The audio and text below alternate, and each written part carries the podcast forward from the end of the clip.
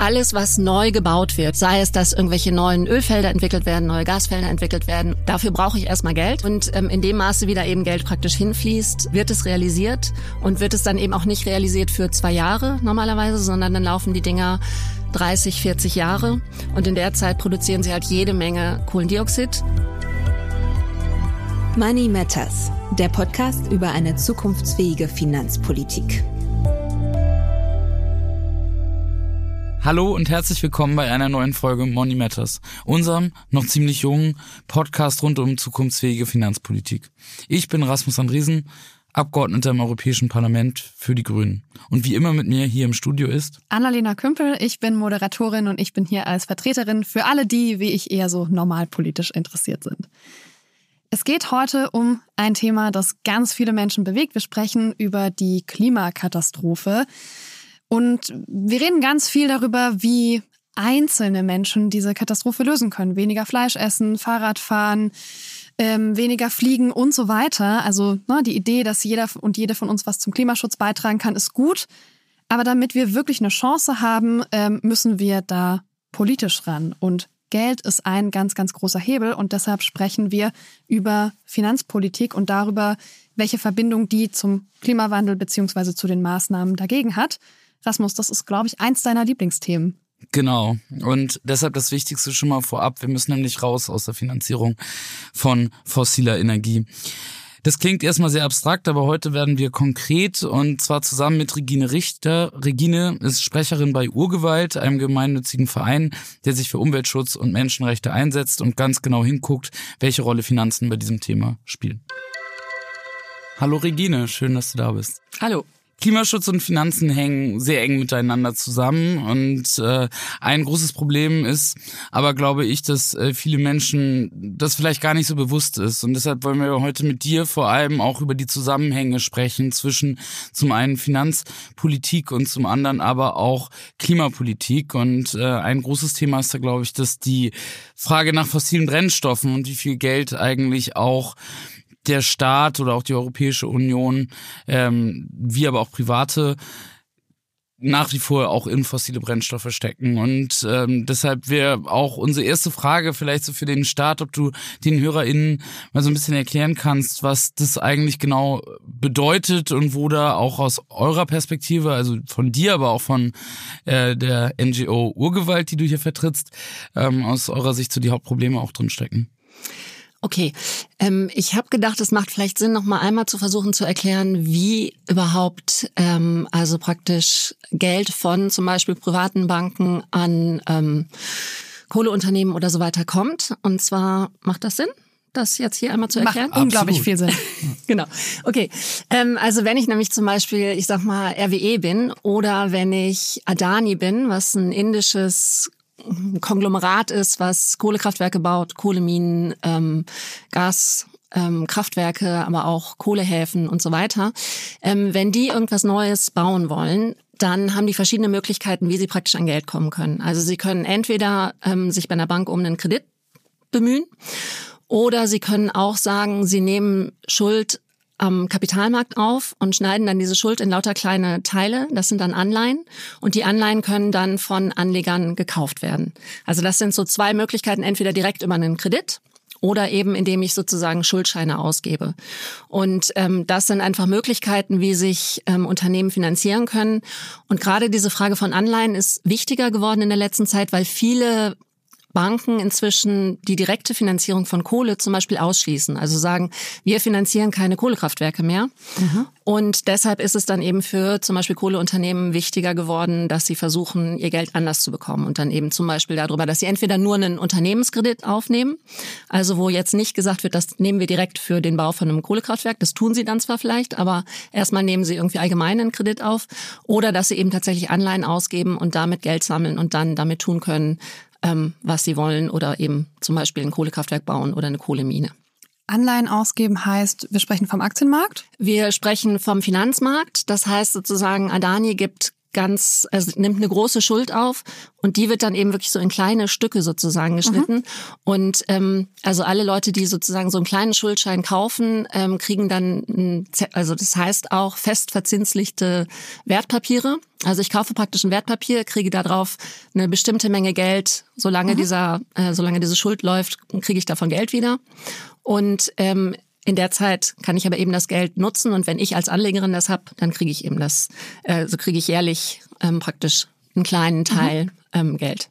Okay, jetzt wissen wir, wie Geld dahin fließt und also was das bedeutet, dass man in fossile Brennstoffe investiert. Und jetzt könntest du uns noch erzählen, warum ist das eigentlich so problematisch?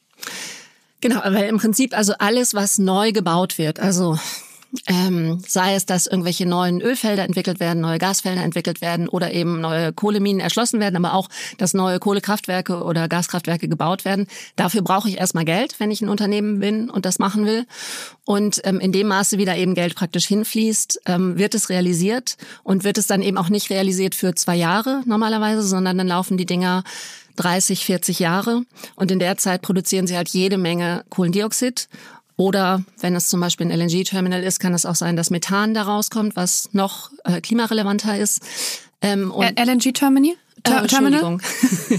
ähm, Flüssiggasterminals. Also Danke. das, was wir gerade in Deutschland sehr ähm, kontrovers diskutieren, weil da eben diverse gebaut werden. Mhm. Da hat man immer das Problem, dass eben auch ein bisschen Methan rauskommt sozusagen, also bei dem bei der Produktion von Flüssiggas und beim Transport und so weiter. Und ähm, das sind halt klimarelevante Geschichten. Und an dem Punkt ist eben das, was ich finanziere, hat auf jeden Fall Auswirkungen auf Klimakrise.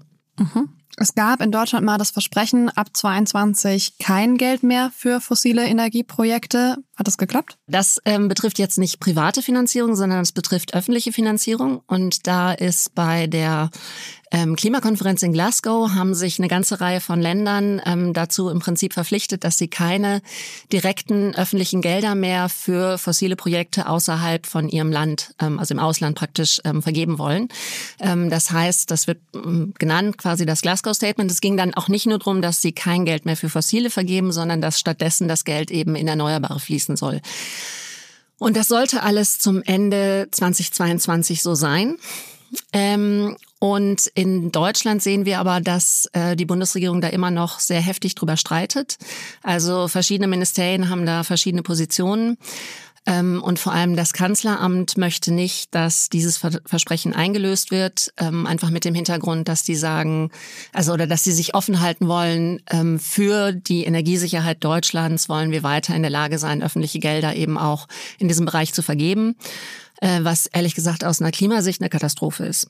Mhm. Wie, wie ist denn ähm, die Lage, wenn ich jetzt mich als Bürgerin oder in einer NGO organisiert für diese Fragen interessiere und rausfinden will, ob sich Deutschland an solche Versprechen überhaupt hält oder auch andere Staaten.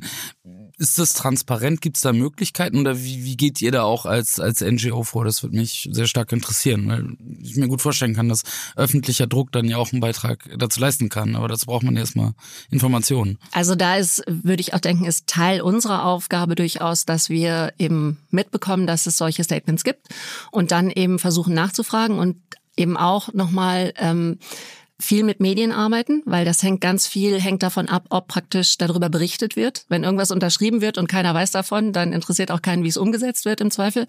Aber in dem Maße, wie was unterschrieben wird und dann darüber berichtet wird, dass es dieses Versprechen gibt und dann eben auch immer wieder nachgefragt wird, ähm, entsteht natürlich öffentlicher Druck. Ähm, in dem speziellen Bereich gibt es eben auch die Geschichten, dass ähm, es viel Interesse vom Parlament gibt, dass also da auch nachgefragt wird, zum Beispiel im Haushaltsausschuss, ähm, wie sieht denn das aus?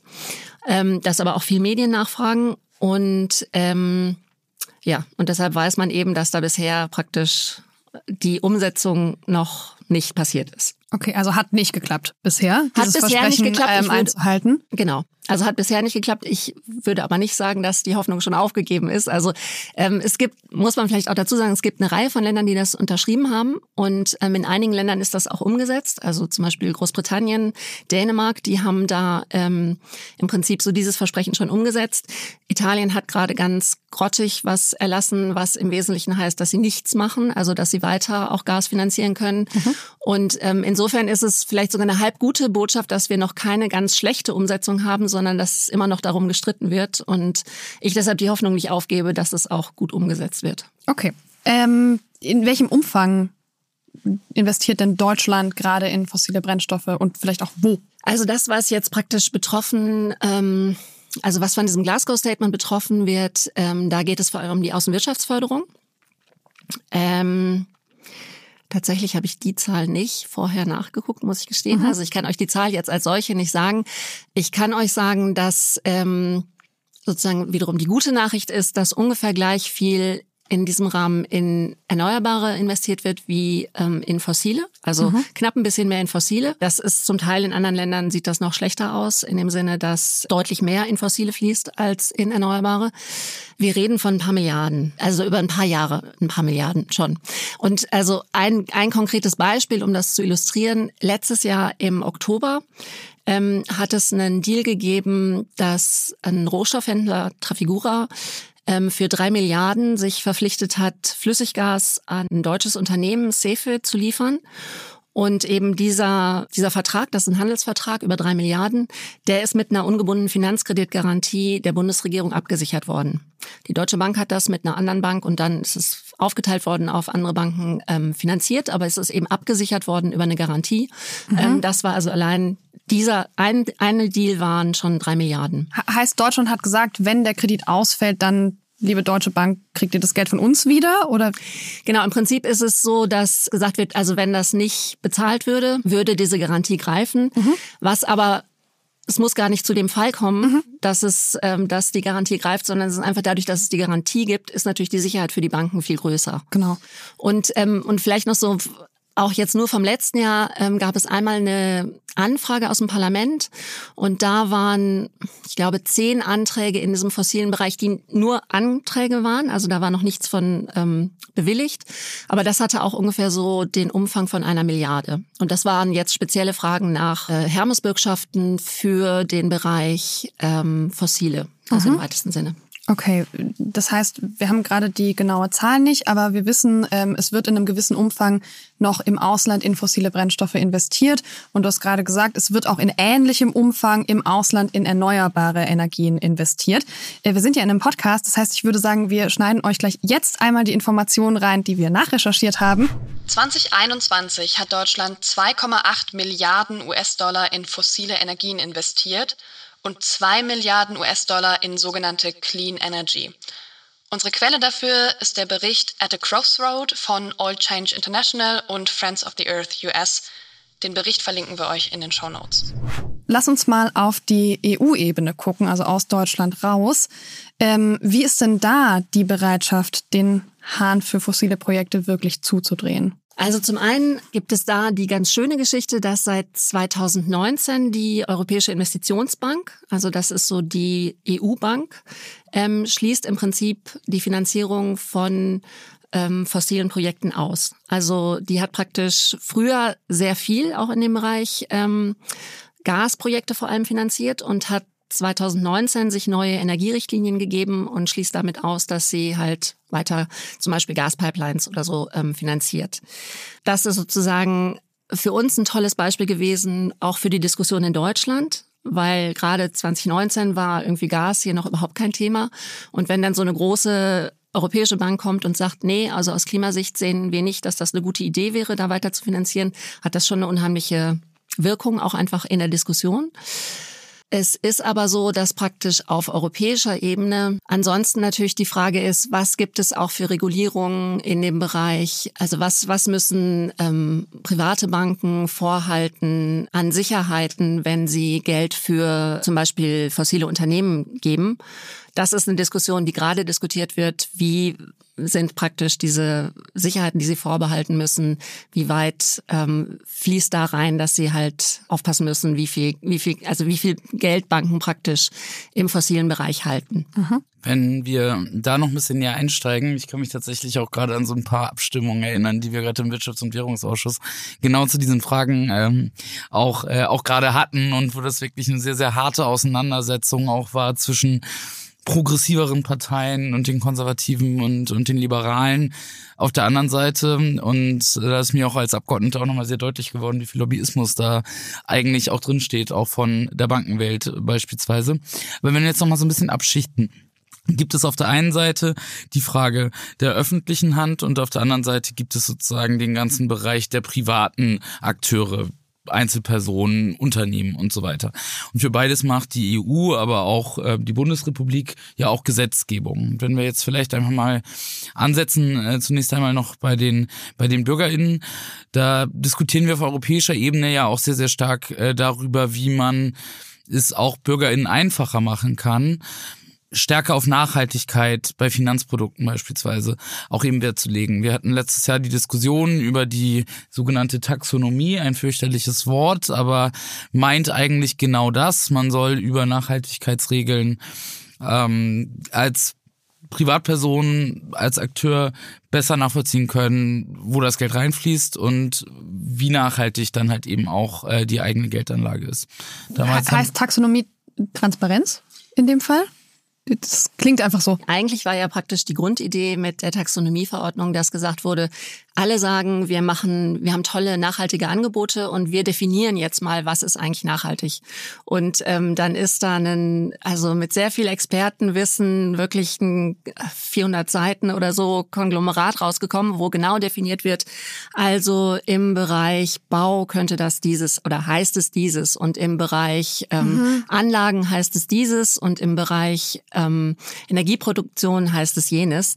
Das war sozusagen das, was irgendwie auf dem Tisch lag und in, auf diesem ersten Entwurf war auch total klar geregelt. Also es gibt so ein Do No Serious Harm Prinzip, also passt auf, dass das, was irgendwie als nachhaltig gilt, keine schwerwiegenden Auswirkungen hat. Und ähm, damit war auch im Prinzip in diesem ersten Entwurf ganz klar die Atomkraft raus. Und dann hat sich Frankreich sehr stark dafür eingesetzt, ja, aber irgendwie Atomkraft ist doch total nachhaltig. Und das ist jetzt leider, gehört dann eben auch noch mit da rein. Und dann ist außerdem auch noch das Gas reingekommen, so dass mhm. also inzwischen ähm, in dieser Definition von was ist eigentlich alles nachhaltig leider auch Atom und Gas dabei steht und damit eigentlich so die Grundidee, ähm, eben mhm. das wirklich gut zu definieren und wirklich nur nachhaltige Dinge in eine nachhaltige als nachhaltig bezeichnen zu dürfen, dass das damit auch ein bisschen ad absurdum geführt worden ist. Okay, aber ich stelle mir das als Liste vor, die mir sagt, was in welchem Bereich tatsächlich nachhaltig ist und was ich nachhaltig nennen darf an Investitionen. Im Prinzip so. Rasmus, ich habe dich unterbrochen, Entschuldigung. Alles gut. Äh, mich würde interessieren, auch vor dem Hintergrund, äh, den ihr äh, gerade beschrieben habt, wie ihr als äh, Urgewalt auch gerade auf die Debatte äh, zum Thema äh, nachhaltige Finanzen im Bereich der Geldanlagen für Privatpersonen ähm, blickt, vor dem Hintergrund auch der Diskussion, die du gerade eben schon beschrieben hast dass wir dort, da sind wir uns wahrscheinlich schnell einig, einen ziemlich starken Rollback gegeben hat. Ich war einer der Abgeordneten, die noch probiert haben, mit einem Antrag das zu stoppen, die Vorschläge der EU-Kommission. Das ist uns leider nicht gelungen. Wie, wie schaut ihr da jetzt, das ist ja so ungefähr vor einem Jahr gewesen, wie schaut ihr da jetzt ein Jahr später drauf? Was sind jetzt die Ansätze, wo ja, wir im Parlament vielleicht auch ähm, jetzt wieder probieren müssen, das Ding auch in eine andere Richtung äh, zu, zu steuern? Also, ähm, wenn ich es jetzt wirklich auf so einer Privatpersonenebene gucke, gibt es sowas, dass Urgewalt zusammen mit Facing Finance, mit einer anderen Organisation, eine Datenbank praktisch hat, faire Fonds, wo genau geguckt wird in allen möglichen Fondsprodukten, die in Deutschland angeboten werden, wie viel ähm, Klima problematische Anlagen sind da drin, wie viel Unternehmen, die irgendwie Menschenrechtsprobleme haben, sind da drin und so weiter. Und das erlaubt Leuten da wirklich ähm, im Detail reinzugucken, was im Prinzip dann so eine Frage ist von ähm, wenn ich irgendwie anlegen, Geld anlegen wollte, wie sauber kann ich das quasi tun oder wo muss ich eigentlich drauf achten? Das ist auf wirklich so einer ähm, Privatpersonenebene praktisch was, was gemacht wird. Auf europäischer Ebene, also ist eben tatsächlich, würde ich sagen, kommt jetzt sehr viel drauf an, wie wird diese Richtlinie umgesetzt, wo es darum geht, was müssen Banken vorhalten, wenn sie Geld an fossile Unternehmen vergeben. Also es gibt so eine das ist ein super komplizierter Gesetzgebungsprozess, aber es gibt eine sehr schöne Ähm, das ist sehr schön runtergebrochen in One for One. Also ein, ein Euro praktisch muss eine Bank zurücklegen für einen Euro, den sie ähm, fossilen Unternehmen gibt. Ähm, einfach um das Risiko, was sich durch diese Anlagen in fossilen Unternehmen ergibt, also als ähm, dass Investitionsruinen geschaffen werden und ähm, das Geld damit eben verloren geht. Also um praktisch einer möglichen zukünftigen ähm, Finanzkrise vorzubeugen. Deshalb praktisch mehr Geld zurückzulegen, was natürlich gleichzeitig den Effekt hätte, dass dann das Verleihen von Geld an fossile Unternehmen teurer wird und damit unattraktiver. Also das sind sozusagen die beiden Seiten dieser One-for-One-Richtlinie. Ähm, also das ist sowas, wo ich denke, wo schon viel jetzt an der Gesetzgebung, die kommt, ähm, hängt und ähm, was dann Einfluss haben kann. Also verstehe ich das richtig. Taxonomie vielleicht erstmal liegen lassen und dann andere Baustellen. Ja, ehrlich gesagt. Ähm, bewegen. Also ehrlich gesagt, die Taxonomie, da habe ich jetzt das, da würde ich tatsächlich, aus unserer Sicht habe ich das Gefühl, das ist in den Brunnen gefallen. Das ist durch die Aufnahme von Atom und Gas hat sich das wirklich so diskreditiert dass ich da jetzt nicht denken, also dass, dass wir da jetzt nicht speziell weiter drauf gucken und versuchen, ähm, hinterher zu haken. Ich finde das total spannend, ähm, dass du vor allem jetzt auch so den Bankenbereich nochmal fokussierst, weil ich tatsächlich gerade auch glaube, dass wir gerade in so einer Phase sind, wo man mehr und mehr nachvollziehen kann, auch aufgrund der Entwicklung mit den hohen Energiepreisen, den hohen fossilen Energiepreisen, mit unserer Abhängigkeit von fossiler Energie, wo Menschen und Politik, glaube ich, gerade so ein Umdenken einsetzt, auch zu sehen, dass die Entwicklung, die wir gerade bei fossiler Energie erleben, halt auch ein Faktor für finanzielle, ökonomische Stabilität geworden ist und man diese Fragen nicht mehr so stark unterscheiden kann. Und deshalb äh, zum Beispiel durch Bankenregulierung oder so, mit solchen Regeln, wie du sie formuliert hast gerade, äh, da schon einen Unterschied machen kann. Ich muss dich kurz stören, weil du hast mich irgendwo im Laufe dieses Satzes verloren. Können wir das nochmal in zwei Sätze aufteilen? Was hast du gesagt? Das war ja auch ein sehr langer Satz. ähm, nein, ich habe gesagt, dass wir, ähm, glaube ich, gerade in so einer Phase sind, wo wir feststellen können, dass die Entwicklung durch hohe Energiepreise beispielsweise, mhm. die aufgrund von fossiler Energie ja vor allem existieren, also weil wir sehr stark von Kohle, von Gas abhängig sind. Wir gerade erleben, dass wir die nicht mehr so einfach beispielsweise aus Russland bekommen können. Dadurch steigen die Preise, dass das nicht nur fürs Klima schlecht ist, sondern dass damit auch wirtschaftliche ja. Folgen verbunden sind, die ja. für uns alle negativ sind. Und diese Zusammenhänge müssen wir auch in die Gesetzgebung bringen, die wir auf europäischer Ebene machen. Und darüber hat Regine gerade äh, gesprochen, beziehungsweise ein paar Beispiele Beispiele genannt und ich äh, bin du, großer Fan von den Vorschlägen. Ja, ja noch, noch mehr. Ich habe mich angeschlossen und finde, dass das genau Regeln sind, die wir in Brüssel umsetzen sollten. Ich kann aber vielleicht auch ein bisschen berichten, dass das wirklich im Parlament äh, da noch nicht alle Kollegen so stark von überzeugt sind. Und wenn wir jetzt hier jemand sitzen hätten von der CDU oder so, dann äh, würden die noch andere Argumente haben, warum ähm, ja das nicht richtig ist. Aber das bedeutet ja nur, dass wir weiter kämpfen müssen. Ähm, ich bin da fest von überzeugt, dass das sinnvoll ist. Genau, ich glaube, das, das ist einfach nochmal so der Punkt von Energiesicherheit. Was, also was und wie wird Energiesicherheit ähm, mhm. definiert? Ne? Also so ähm, dass es ja schon sehr stark so eine Wahrnehmung gibt von, wir brauchen das Gas, wir brauchen die Kohle für unsere Energiesicherheit. Das aber jetzt genau das letzte Jahr gezeigt hat, das ist auch eine sehr, ähm, eine, eine sehr brüchige Sicherheit und dass echte Energiesicherheit halt eher in den Bereich geht, mhm. Energie einzusparen und andere Energiequellen, ähm, regenerative Energiequellen eben anzuzapfen. Es geht ja auch darum, Klimaschutzprojekte umzusetzen, Energiewendeprojekte umzusetzen und all diese Dinge. Was muss denn die Finanzpolitik tun, um diese Umsetzung zu erleichtern? Also teilweise ist es das, was wir gerade gesprochen haben. Also tatsächlich die fossile Finanzierung unattraktiver zu machen. Mhm.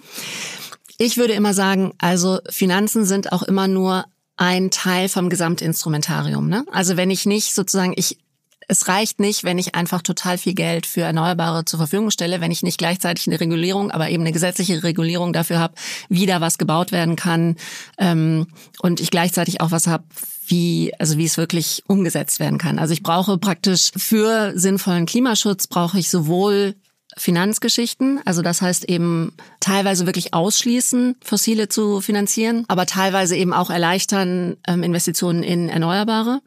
Das ist auf so einer Finanzebene. Gleichzeitig brauche ich aber eben auch ganz klar eine Gesetzgebung, also was hier schon seit langer Zeit ist, so, sowas wie ein ähm, Einspeisegesetz, was dann eben dazu führt, dass einfach auch tatsächlich Erneuerbare gefördert werden. Ja. Wie, wie sieht das im EU-Haushalt aus? Was können wir da tun, dass da mehr Geld zur Verfügung steht?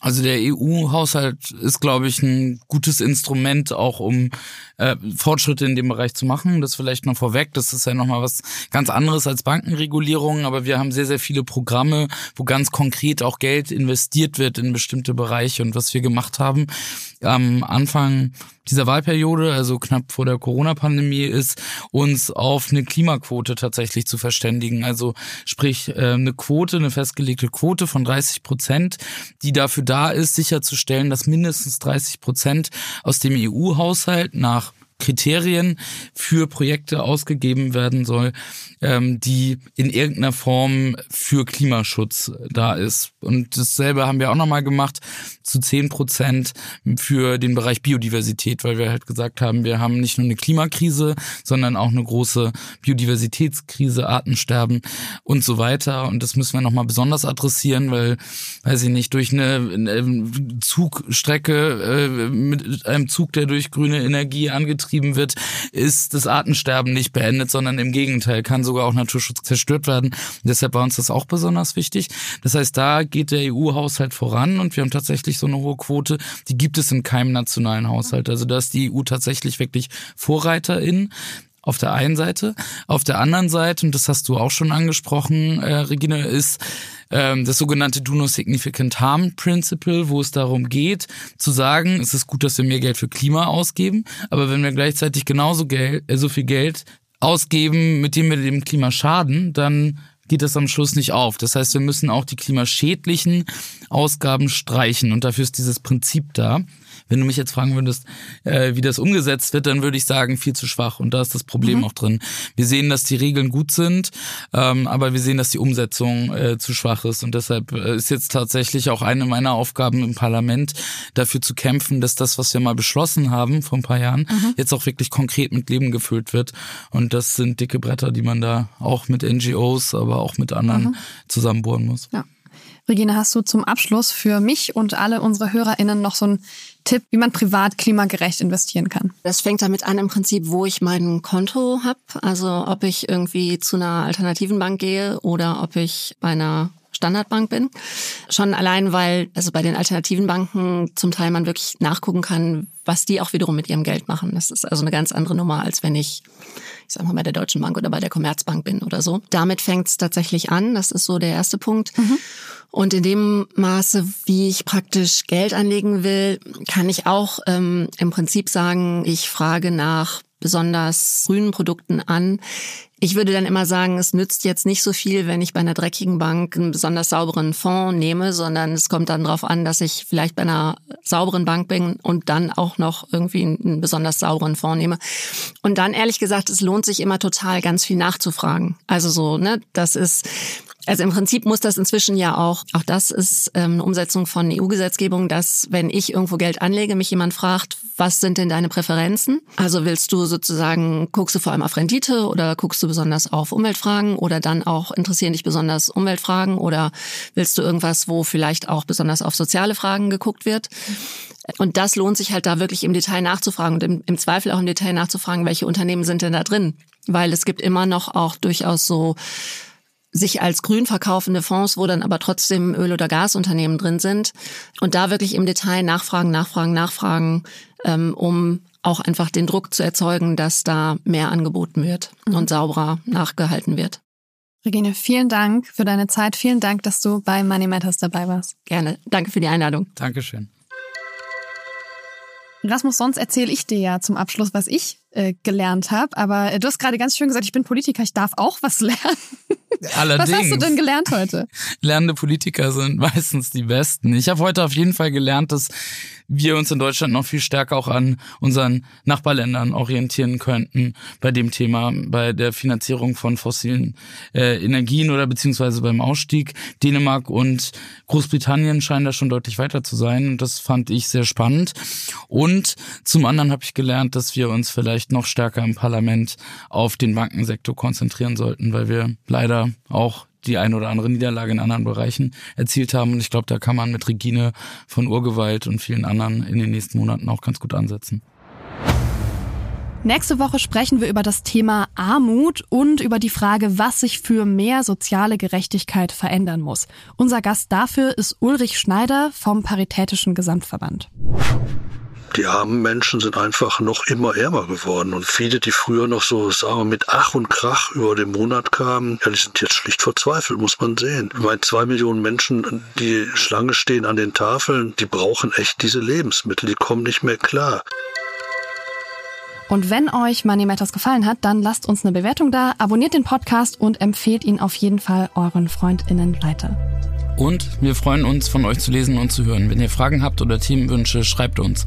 Genauer gesagt, meldet euch bei mir, Rasmus, am liebsten via Instagram oder Twitter. Die entsprechenden Links findet ihr in den Show Notes.